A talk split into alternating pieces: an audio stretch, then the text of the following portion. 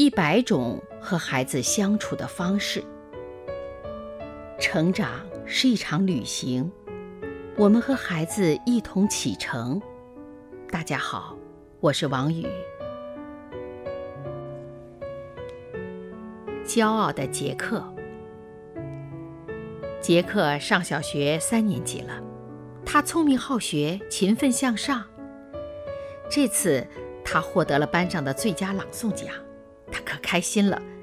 回到家后，他把朗诵稿交给女佣安妮，得意地说：“安妮，你念一段给我听听。”这个善良的女人拿起朗诵稿，仔细地看了一遍，然后结结巴巴地说。杰克，我我不认识这些字。杰克更加得意了，他快速地冲进客厅，忘形地对父亲喊：“爸爸，安妮不识字，可是我这么小就得了朗诵奖状，多了不起呀！你看看安妮，拿着一本书却不会读，真不知道她心里是什么滋味儿。”父亲看了看趾高气昂的杰克，没有说一句话。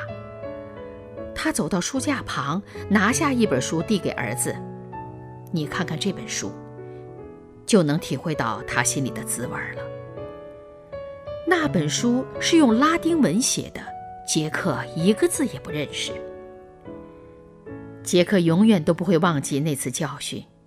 此后无论何时，只要想在别人面前吹嘘的时候，他就马上提醒自己：“记住，你不会念拉丁文。”作为家长，应该在适当的时候引导孩子走出这种误区，但切记方法要适当，不能打击孩子的自信心。